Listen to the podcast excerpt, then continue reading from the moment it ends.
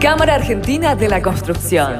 Construyendo formación. Bienvenidos a nuestro podcast Productividad en la Construcción de la Escuela de Gestión de la Cámara Argentina de la Construcción. Bruno Badano, arquitecto especialista en Lean Construction, nos acompaña para conversar en profundidad sobre los aspectos que influyen y determinan nuestro trabajo en obra.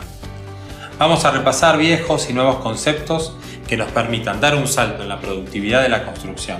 Bienvenidos así al episodio número 3 de nuestro podcast Productividad en la Construcción, hoy con el tema Last Planner System.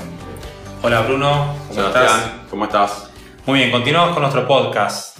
Está interesante esto de reflexionar algunas herramientas útiles para mejorar la productividad porque en la construcción los índices no, no, están de nuestro, de nuestro lado, no nos están ayudando. Vemos que la construcción como industria ha perdido productividad más allá de la incorporación enorme de tecnología en los últimos años.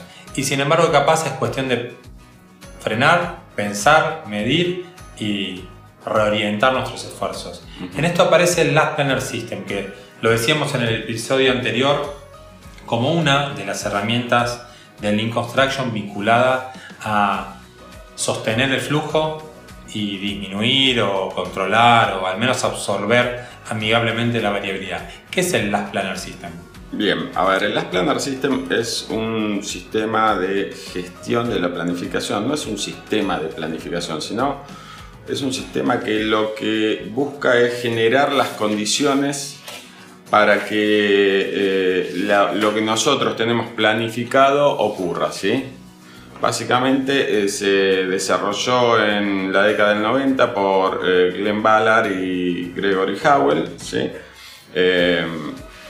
Y tiene distintos, distintos niveles de, gestión de, la planificación. Tiene, es una planificación en cascada, decimos siempre, donde nosotros vamos haciendo un zoom a medida que el tiempo avanza. Tenemos una planificación integral, un master plan. Después tenemos una planificación intermedia. Eh, cuando nosotros pasamos la planificación de, eh, del master plan a la planificación intermedia, le damos un mayor nivel de definición a esa planificación. Y después tenemos una planificación semanal. Esa planificación semanal vuelve a tener otro nivel de planificación básicamente tiene eh, estos, estos tres niveles eh, y requiere, tiene ciertos eh, requisitos que son muy importantes para llevar adelante este proceso. ¿sí?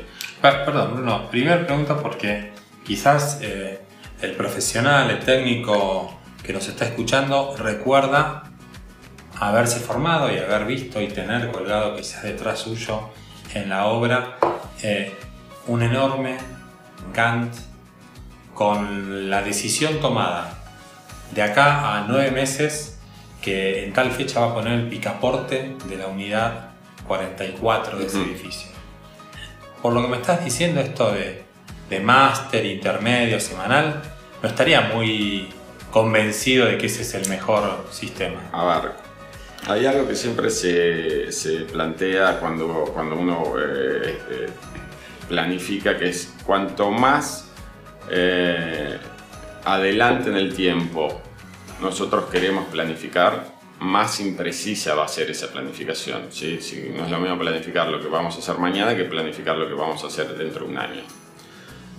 Y cuanto mayor profundidad tiene ese nivel de planificación, también es más impreciso. Nosotros siempre decimos, no es necesario saber cuándo vamos a estar colocando el zócalo del departamento 28 del piso 40 de una torre. ¿sí?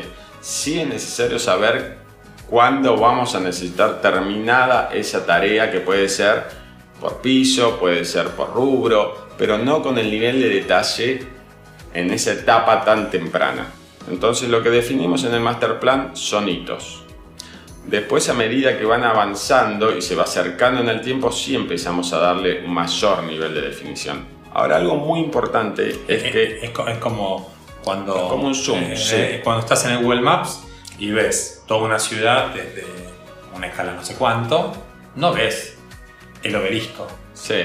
Y en la medida que te empiezas a acercar, Empezás a ver los detalles. Empezás a ver detalles y, ese mismo programa te empieza a dar una mayor cantidad de información sobre lo que pasa en ese lugar. Al principio es dos o tres ciudades nada más el nombre y a medida que te vas acercando. básicamente es eso. Pero ¿cómo lo hacen las planners? Que esto sí es muy importante. Lo hace colaborativamente. ¿Qué significa esto? Que en este proceso de ir definiendo cómo se hacen estas cosas, cómo se le va dando, en, este proceso de ir definiendo, cómo se le va dando mayor nivel de definición y cómo se van generando las condiciones para que estas tareas ocurran, incorpora a todas las personas que forman parte del proceso de producción. Esto quiere decir muchas veces mandos medios y mandos bajos. Podemos incorporar capataces, ¿sí? podemos incorporar eh, subcontratistas, Digamos, e, esto sí es eh, algo, algo muy diferente porque, digamos, hasta, hasta el punto de decir tenemos distintos niveles de planificación, no difiere tanto de lo que es una reunión de coordinación habitual que puede haber en cualquier obra.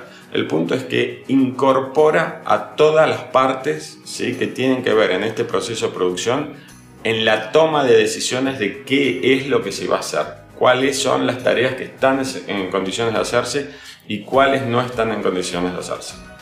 Esto me hace acordar algunas de tus clases donde hablábamos, eh, o hablábamos, por dicho, de aquello que se puede hacer, de aquello que se debe hacer y efectivamente de aquello que se va a hacer o que se hará. Eh, ¿qué, qué, es esta, esta forma de entender el trabajo de la obra? A ver, esto es el debe, el puede y se hará. ¿Qué es el debe? Nosotros siempre decimos, el debe es el master plan es lo que nosotros en una fecha inicial decimos esto es lo que debiera pasar en la obra.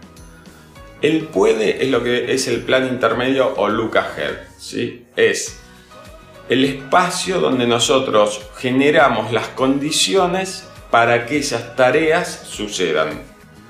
Es una planificación intermedia a un horizonte que puede ser de 4, 5, 6 semanas donde vamos repasando cuáles son las tareas que queremos que ocurran y vamos viendo si esas tareas están en condiciones de hacerse. Si no están en condiciones de hacerse, identificamos alguna restricción.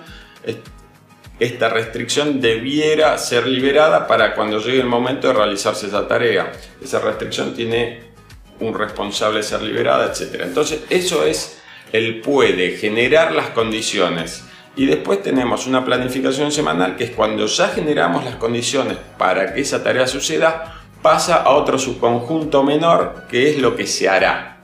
Estos son tres subconjuntos, uno adentro del otro. El debe sería el más grande, el puede el intermedio y el se hará sería el subconjunto menor. A medida que yo voy agrandando el subconjunto del puede, el conjunto de lo que se hará va a ser más grande. Cuantas más cantidades de tareas yo estoy en condiciones de realizar, mayor cantidad de tareas voy a poder realizar, voy a terminar realizando.